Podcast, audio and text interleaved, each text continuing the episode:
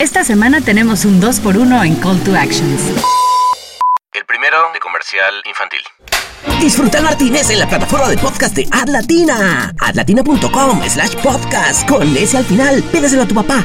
Y el segundo para Joven School. Dale like a nuestra página en la plataforma con menos onda del mundo, Facebook. Facebook.com, diagonal el Martínez Podcast. Sí, sin ese al final.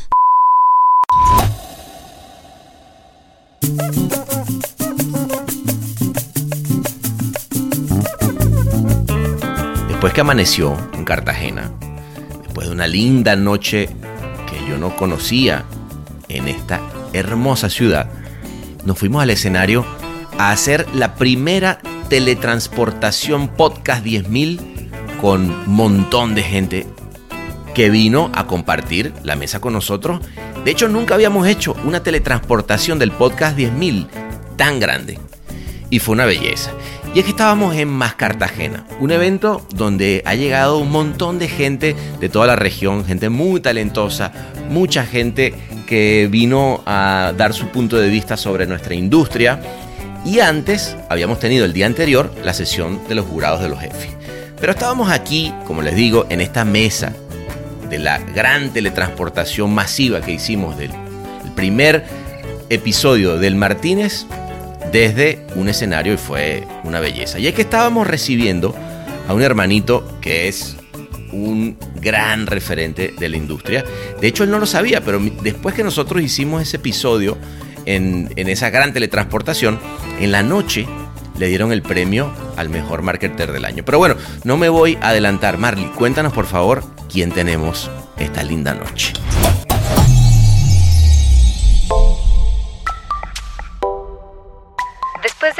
Vicepresidente de Bacardí en Norteamérica y director global de Rones, Hoy es el vicepresidente senior de marketing y comunicaciones de Mastercard para Latinoamérica y el Caribe, liderando el equipo que le está dando vida a la expansión de la plataforma de experiencias Priceless y la estrategia multisensorial de la marca. Uno de los profesionales más innovadores de la región, que este año ganó el premio al Marketer del Año en la TAM por Scopen y que ha revolucionado marcas como Bacardi, Coca-Cola, José Cuervo y Heineken.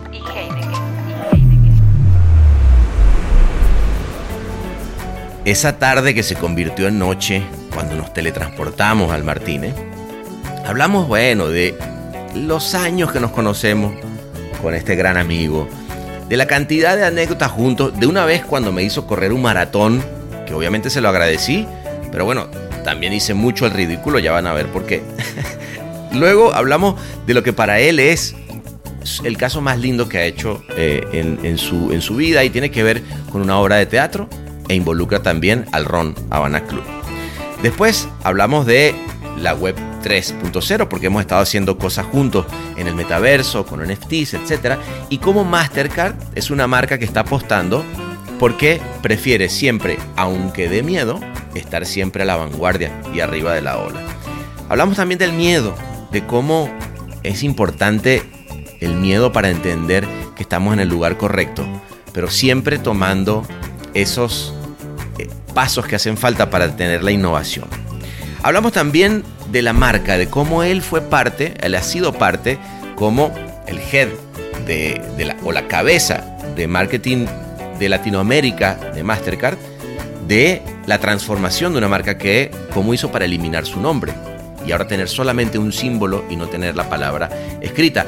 Hablamos también de los sentidos, de una cantidad de cosas que están haciendo con los sentidos y que cómo la cosa organoléptica hace que una marca empiece a tener assets que tienen que ver con los sentidos. Y también hablamos de la sensibilidad, de cómo la marca se ha puesto como pata o como pilar importantísimo hacer cosas que hagan el bien. Pero bueno, todo esto obviamente, ya saben, tomando unos traguitos, pero que era una cantidad enorme de tragos en esa gran mesa y dándonos cuenta que todos ahí estábamos vivos. Así que vamos a levantar la copa y vénganse ustedes también a esta mesota para disfrutar, porque él es Roberto Ramírez.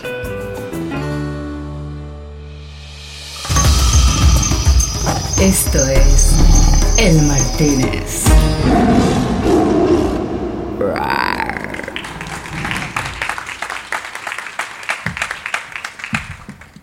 Buenos días, buenos días, ¿cómo están? Perdón que les haya hecho eso. Buenos días. Este. Roberto querido, ¿cómo estás? Pana querido, muy bien. ¿Tú? Bien, acá transmitiendo en vivo. Les digo que nuestro KPI hoy era una persona, o sea que creo que nos ganamos un EFI. bueno, eh, nada, les quiero comentar que esto, eh, antes de, darle, de que nos teletransportemos como cada semana al Martínez, les cuento que estoy muy feliz de que Roberto acá, que es un gran amigo, esté en este primer experimento que es hacer el Martínez desde un escenario y nos vamos a teletransportar todos, imaginariamente, a la Riviera Francesa en Cannes. Y este episodio que, vamos a grabar, que estamos grabando en este momento, y espero que se grabe porque si no algo me va a dar, ahí, ahí, tengo la grabadora, sí estamos grabando, ¿verdad hermano? Este, va a estar eh, mañana ya al aire, gracias a Atlatina que toda la semana está, porque quiero que sepan que el, que el Martínez ha sido siempre una gran colaboración con Atlatina, va a estar este podcast, así que lo pueden oír y ahora sí que como los discos en vivo, ¿viste? Yo estuve ahí. así que, bueno, sin más, hermanito, qué bueno, qué belleza tenerte en este escenario. Antes que nada, yo no sé qué voy a hacer con este celular porque quería yo grabar, pero sabes qué? que lo oigan, porque si no, ya esto no va a funcionar. Este, vamos, yo te digo una cosa, antes de irnos, te propongo que hagamos un brindis y todos que levanten una copa imaginaria, ¿vale? Para irnos, porque en este momento, cuando hagamos así, nos vamos entonces mm, a la. Cosa más sabrosa. Bonjour, monsieur. Bonjour, monsieur. Y es, vámonos.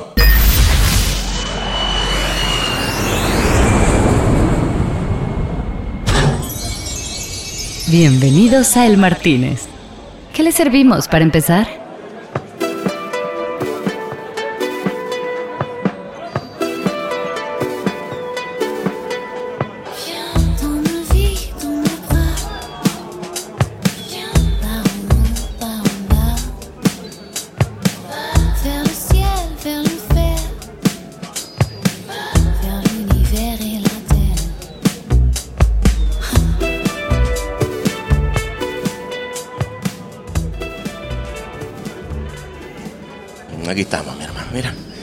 Qué belleza. Voilà.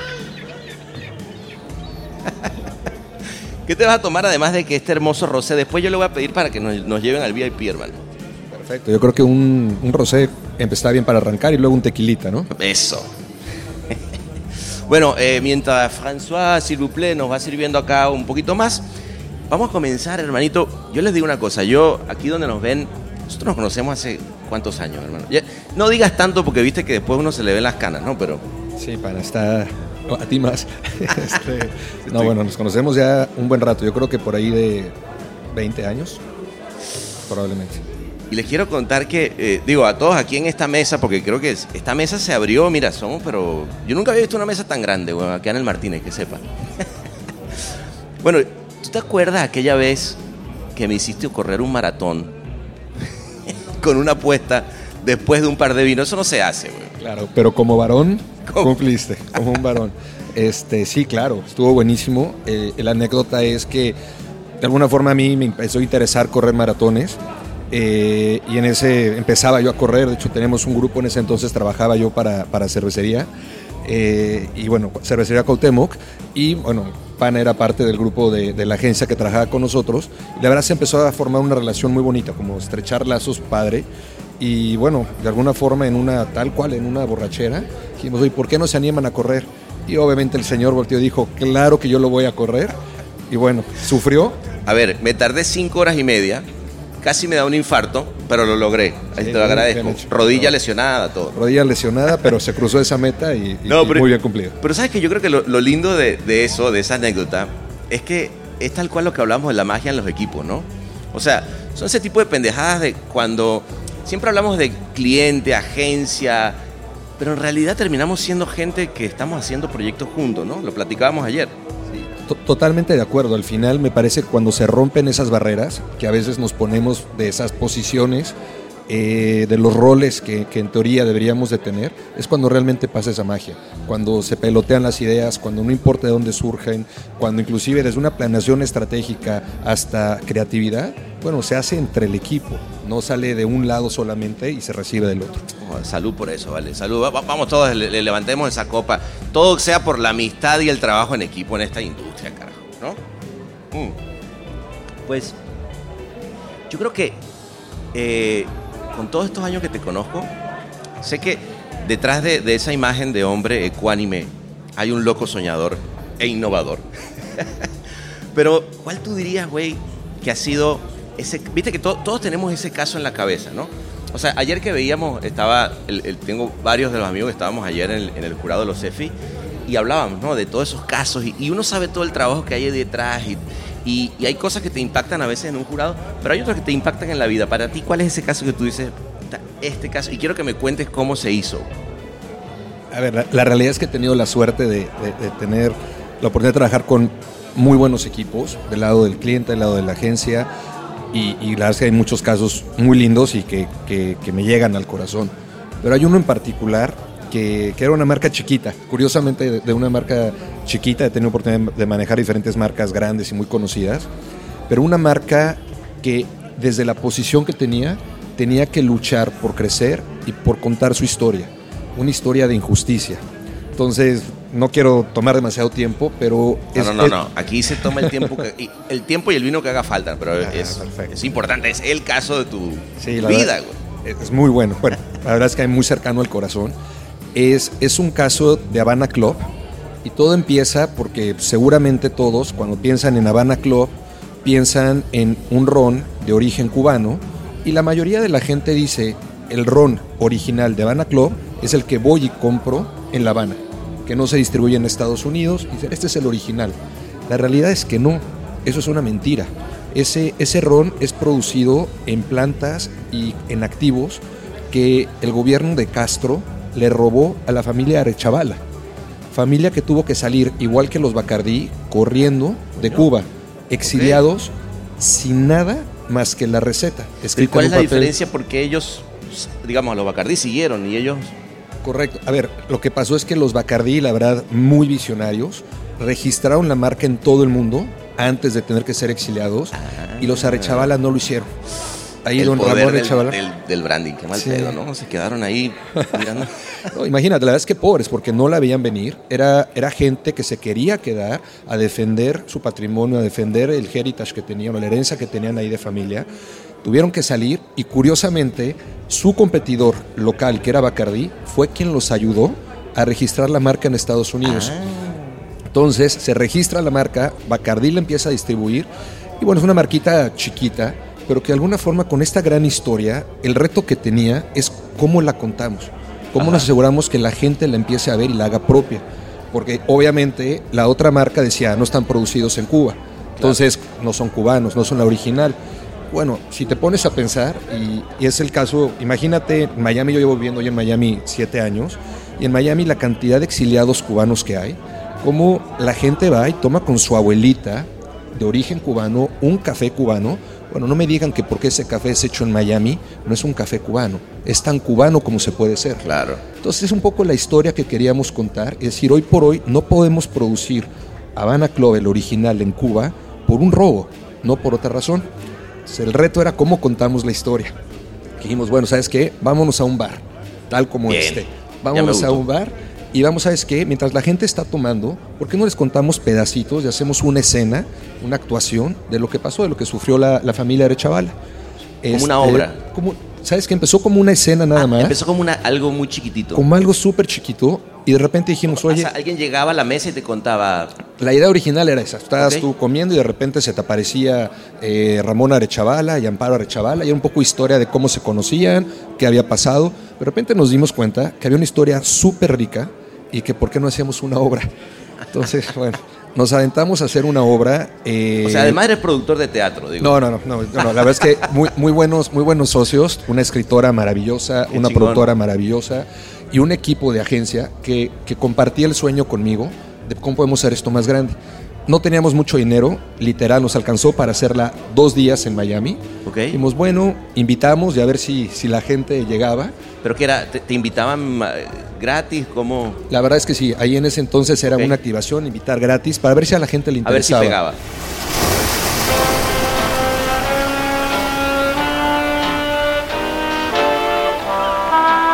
El Martínez, un podcast de edición ilimitada.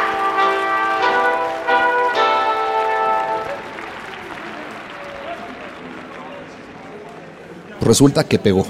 Y bueno, nos emocionamos, yo creo que demasiado, porque de repente dijimos, vámonos a Nueva York.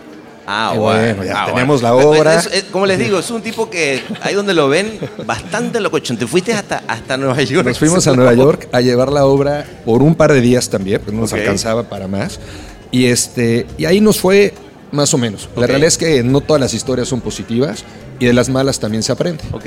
Entonces ahí dijimos, ¿sabes qué? Hay que regresarnos porque al final el target donde podemos tener más resonancia con el mensaje es con el mercado hispano. No solamente los cubanos exiliados, pero también los venezolanos, los dominicanos, los mexicanos que al final han sufrido abuso de, de algún poder, ¿no? Entonces re- regresamos y re- empezamos a hacer números y dijimos, no, no nos va a alcanzar para una semana. Pero dentro del equipo surgió la idea, oye, si rentamos un lugar en, lugar de pagar una producción y lo transformamos, entonces empezó la idea y dijimos, oye, si hacemos una obra que sea, bueno, la obra ya era un poco inmersiva, donde, eh, donde el, el espectador participaba dentro de toda la historia y decimos, vamos a hacer una temporada, vamos a arriesgarnos, vamos a tres meses, rentamos una casa y vamos a transformarla y vamos a contar ahí la historia. Qué chingón. Y bueno, resulta que la historia fue súper exitosa. Ah, bueno, y aparte tenemos que cobrar, ahí tenemos que cobrar la entrada, porque si no, no nos alcanzaba. Claro, no, el, el budget no daba. No daba y decimos, ¿cuánto cobramos? Pues bueno, con 50 dólares por boleto empezamos No, ahí a medio 50 salir. dólares. Sí, pero dijimos, vamos a ver qué tal. Chicle ya sabes, pega. con el nervio, obviamente programa de influencers, con agencias de relaciones públicas, etcétera. Y bueno, lleno total. No.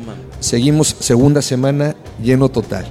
Seguimos, seguimos, seguimos. Estuvimos más de un año con boletos What? vendiéndose a más de 100 dólares, con llenos. Y la verdad, la- lo que era más bonito era la cobertura que teníamos, no solamente de los medios, sino también de la gente. Claro. Imagínate para toda esta gente revivir a través de los personajes las diferentes historias que la familia de Chavala sufrió, pero que muchos otros han sufrido.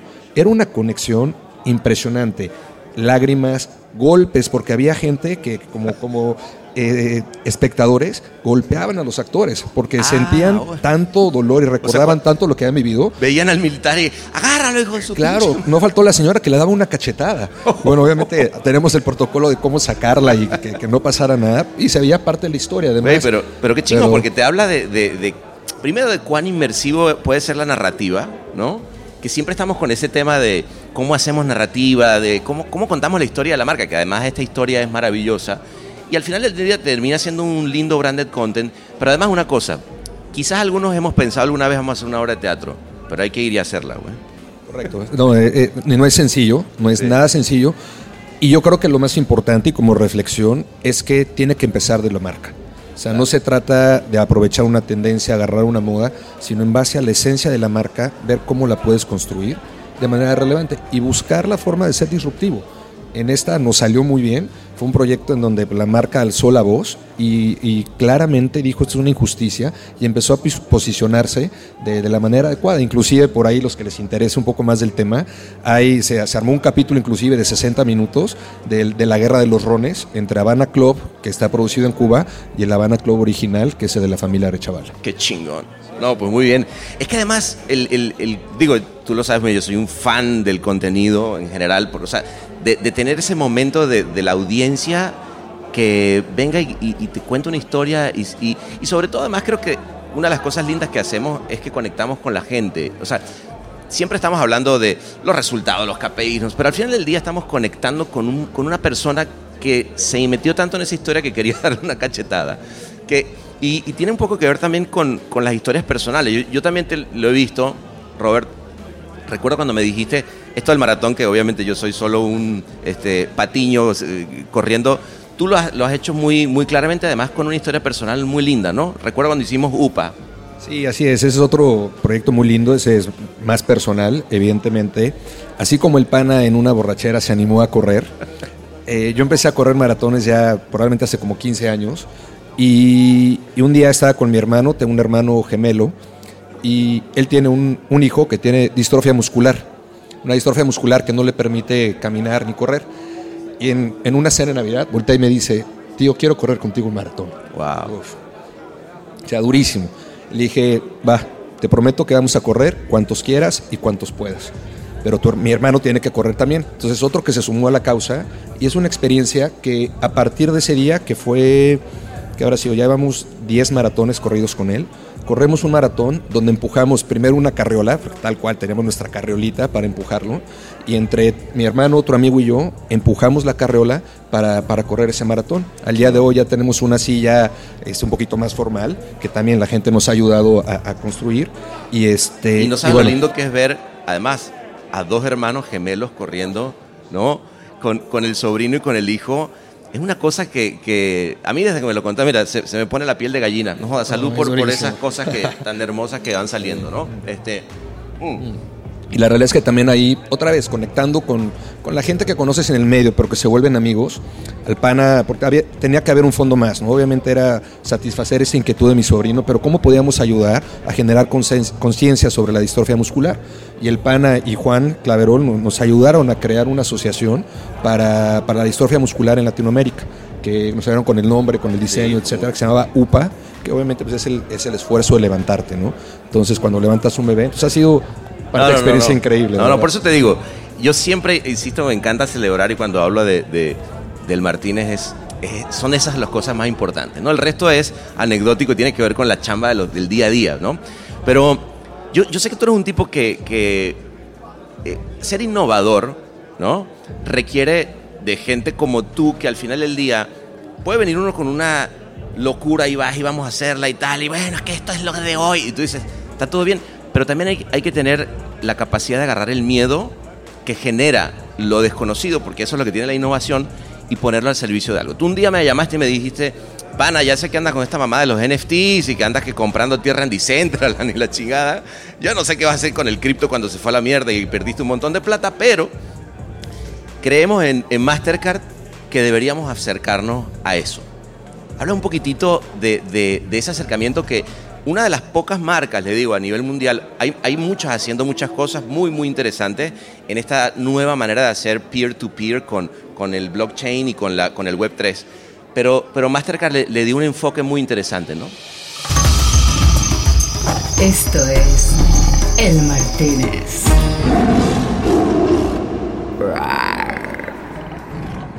Totalmente, y creo que, creo que si partes del punto sobre el miedo, es peligroso, porque al final el miedo te limita.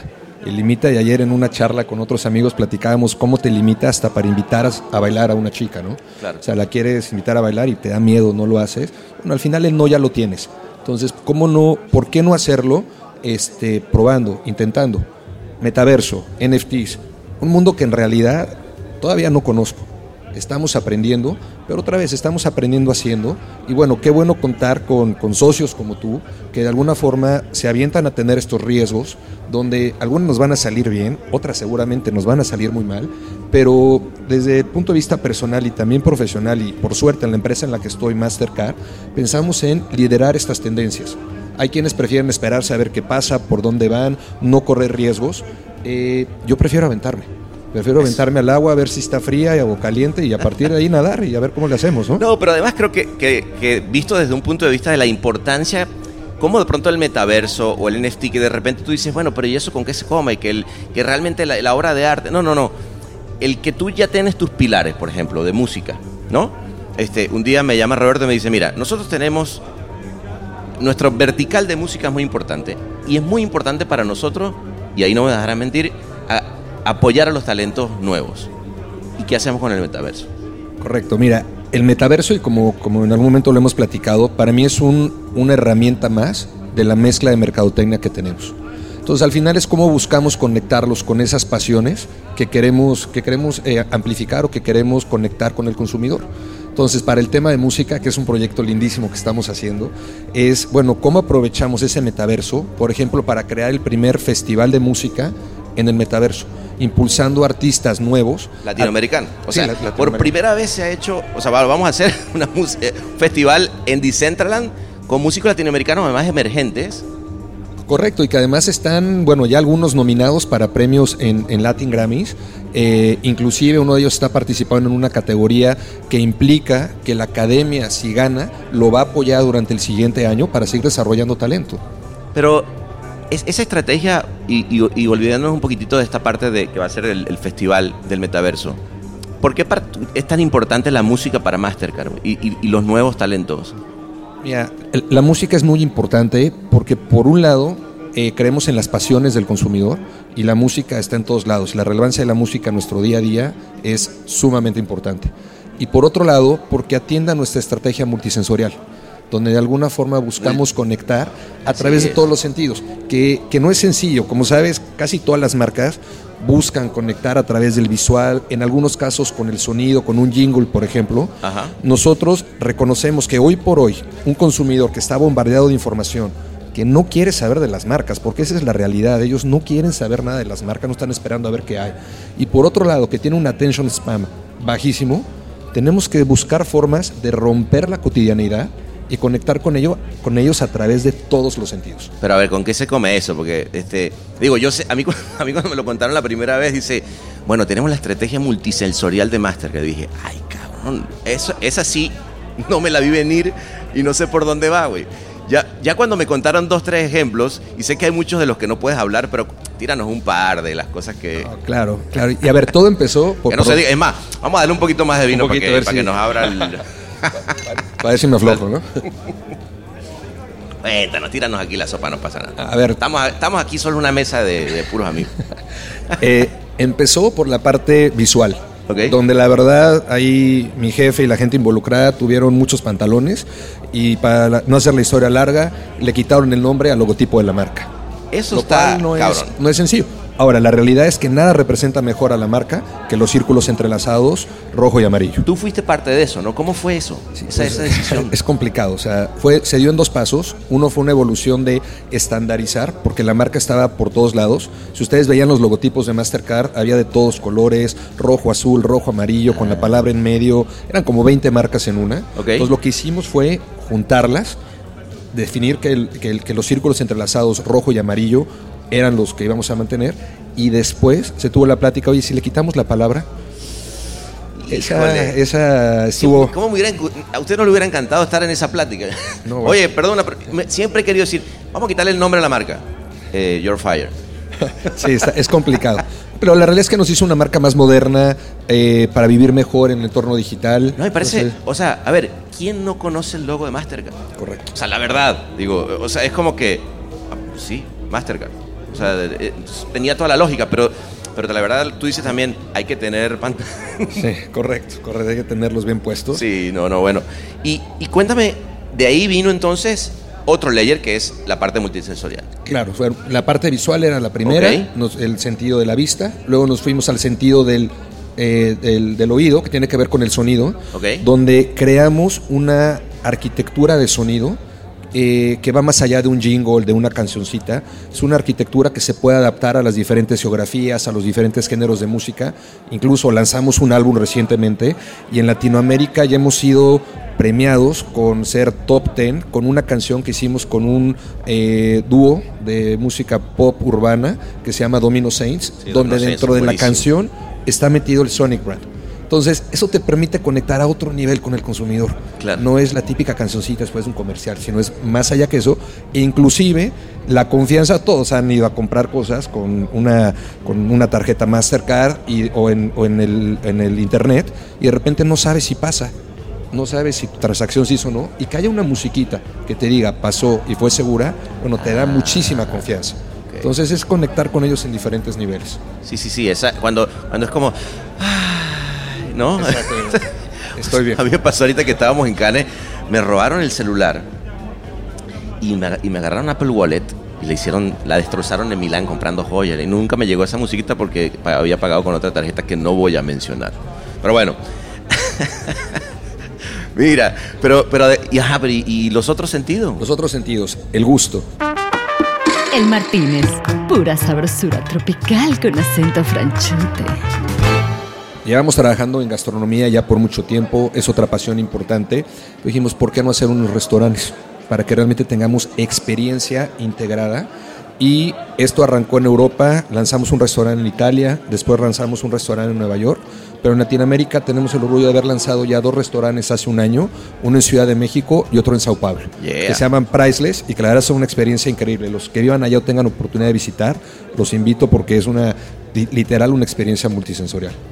Pues yo diría que hay que hacer uno aquí en Cartagena, no sé. Se me ocurre esta noche que nos vayamos toda una cenita. Lo podemos armar, al menos la experiencia. o, lo, ojo, o los, o los podcast bar de Master que hay aquí buscándole, ¿no? El, Oye, y, y, los otros y los otros sentidos. Otros sentidos, olfato, que es también muy importante porque al final a través del olfato es como conectamos los recuerdos es el sentido que mejor está conectado en la parte del cerebro que conecta con los recuerdos. Entonces se nos ocurrió lanzar unos perfumes. No ah. se trata que vayamos a vender perfumes por todos lados. pero ¿cómo, cómo se... Pero que, creemos, que creamos una, una esencia que pueda conectar con las diferentes experiencias que tienes. Hoy por hoy es perfume, pero va a evolucionar a tener velas, a tener esencias en lugares para que conectes memorias. Es una esencia propietaria de Mastercard Correcto. que lo primero que se eh, se expresa en un perfume y ese perfume, ¿cómo lo, cómo o sea, lo venden? O? Sí, es un perfume que estamos vendiendo por ahora en la página de, internet, en okay. ahí lo pueden encontrar. Y está inspirado, igual en nuestro símbolo de marca, eh, son dos perfumes, uno rojo, otro amarillo, uno basado en pasión y la otra en optimismo. Son perfumes unisex que se pueden, se pueden mejorar y que incluso fue, fueron desarrollados por maestras perfumeras que en la industria del perfume, aunque no lo crean, todavía sigue siendo muy orientada hacia el hombre. Entonces también con este tema de equidad e inclusión empezamos a conectar con ellos. O sea que, a ver, equidad e inclusión sabemos que es, es un gran tema, importantísimo. Eh, y creo que hoy en día la marca que no tiene una, que no hace un walk the talk en, en el tema social es, es importante. Y, y además ustedes están haciendo muchas cosas ahí. Entonces, yo digo que antes de que, porque miren, eh, que sepa una cosa, ahorita sale la ronda de shots, ahora que terminemos, y, eso no lo vamos a grabar, no se preocupen, todo esto va a quedar entre nosotros. Pero ya para, para hacernos esta última, cuéntame esa parte porque es muy lindo lo de las cosas que están haciendo ahí. Claro, la, la, parte multisensorial se, comprometa con, se complementa con la sensibilidad, una sensibilidad que es lo que nos hace diferentes a los seres humanos, nuestro sentido de pertenencia, nuestro sentido de comunidad, de responsabilidad, y se combina también con los sentidos. Por ejemplo, el, el quinto sentido que tiene que ver con el tacto, acabamos de desarrollar una iniciativa que es un producto para ayudar a la gente con problemas visuales a identificar qué tarjeta tiene. Imagínate alguien que no puede ver bien, saca su cartera, quiere sacar dinero en el cajero y cómo sabe cuál es la tarjeta que tiene que utilizar. Desafortunadamente el sistema braille, que normalmente dices el sistema braille, muy poca gente lo conoce. Y con las tendencias de las tarjetas a ser planas, ya, no tienen esa, ya no tienen esa facilidad de, distinguirlas. Entonces hicimos un contorno en cada una de las tarjetas, de acuerdo, si es una tarjeta de débito, una de crédito o una prepago, contornos diferentes en un lateral de la tarjeta. O sea, que tiene una formita, pues. Correcto, una forma redonda, una forma cuadrada, una forma hexagonal, para que a través del tacto puedan identificar qué tarjeta están utilizando. Ah, bueno. Le llamamos Touch Card. Entonces, es, es una de las tantas iniciativas que tenemos para atender sensibilidad. Obviamente a nivel de equidad, por ejemplo, estuvimos apoyando Copa América Femenina, que la realidad que pasó aquí en Colombia, la verdad es que estuvo espectacular. Pocas marcas le apostaban a invertir al fútbol de mujeres y nosotros, junto con Colmebol, dijimos, vamos a apostar igual o más que si fuera una Copa América de Qué chingón. Entonces, estuvo increíble la recepción, la diferencia que puedes hacer, el impacto que se genera es mucho mayor que, que el simple puedes tener un patrocinio, ¿no? Pero además como persona, ¿no, Robert? Porque al final tú tú estás decidiendo. O sea, de alguna manera una marca se hace con las decisiones de la gente. O sea, no es como que la marca decidió me va a meter en mujeres. Tú como persona, al final del día, también uno pone su... ¿no? Cuando te, te toca hacer una campaña, por ejemplo, te dan esa posibilidad, ¿no? Sí, totalmente. Ahí muy agradecido a Mastercard que me ha dado la confianza y la, y la verdad es que hay que creérsela para poderla hacer, ¿no? O sea, si tú no te la crees, si tú no crees en equidad, si tú no crees, no crees en inclusión, cualquier cosa que hagas va a quedar eh, meramente superficial. Y el miedo, güey superar ese miedo también, que no es fácil. bueno, Roberto, yo la última, la última pregunta que te voy a decir es, o te, que te hago, es, cuando piensas en todo esto, güey, porque a mí, yo no sé si porque estoy viejo o medio crudo, porque anoche estuve pegándole, pero yo no puedo nunca dejar de pensar que, que efectivamente todo lo que hacemos tiene una conclusión, güey. De todo esto que te estás llevando, A ver, me llevo yo, ¿te refieres a todo lo que como he hecho? Persona, como todo lo que has hecho, o sea... A ver, me, me, parece que lo que me llevo es que tenemos una responsabilidad y que tenemos que, que, aprender a vivir con esa responsabilidad. Una responsabilidad que va desde tener el honor de trabajar en, en, una marca como Mastercard, escribir la nueva historia de Mastercard, pero también la responsabilidad que tenemos con la sociedad, con la gente. Creo que como medio, comunicaciones, publicidad, etcétera, tenemos esa responsabilidad de, bueno, dar, dar un, una buena pauta, un buen camino y darle valor agregado a la sociedad. Joda, salud por eso. Hermanito, muchísimas gracias. Pana, gracias. De verdad que una belleza. Gracias a todos por esta mesa enorme. Me encantó. Y recuerden que mañana en elmartinez.net, en Atlatina o en donde oigan sus podcasts siempre, tutú, el Martínez en vivo. gracias, hermano. Gracias, pana. Gracias a todos. Bye, bye.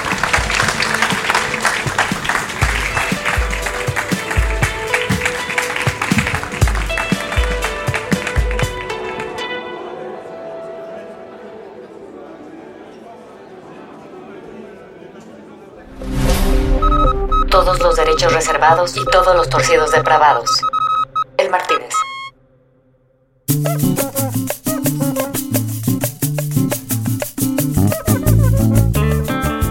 Bueno, ahí nos quedamos en esa mesota. Imagínense ustedes el nivel de mesa que teníamos. Se fue haciendo de noche.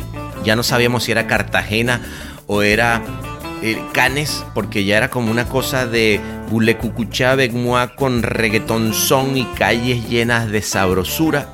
El hecho es que parecía que toda la parte del alquímico se nos empezó a meter dentro de una bóveda emocional que existía dentro de este gran y lindo VIP, lleno de gente porque es el VIP, porque aquí todo el mundo es very important people, papá. Y bueno, nos dejamos ir por esas calles que, como les digo, ya no sabía yo dónde estaba, si era Cartagena, si era, si era Canes o qué era. Lo que sí sabía era que lo que estábamos era lleno de sabrosura. Y para eso hace falta que digamos todos un salud, porque como siempre, estamos más vivos que nunca.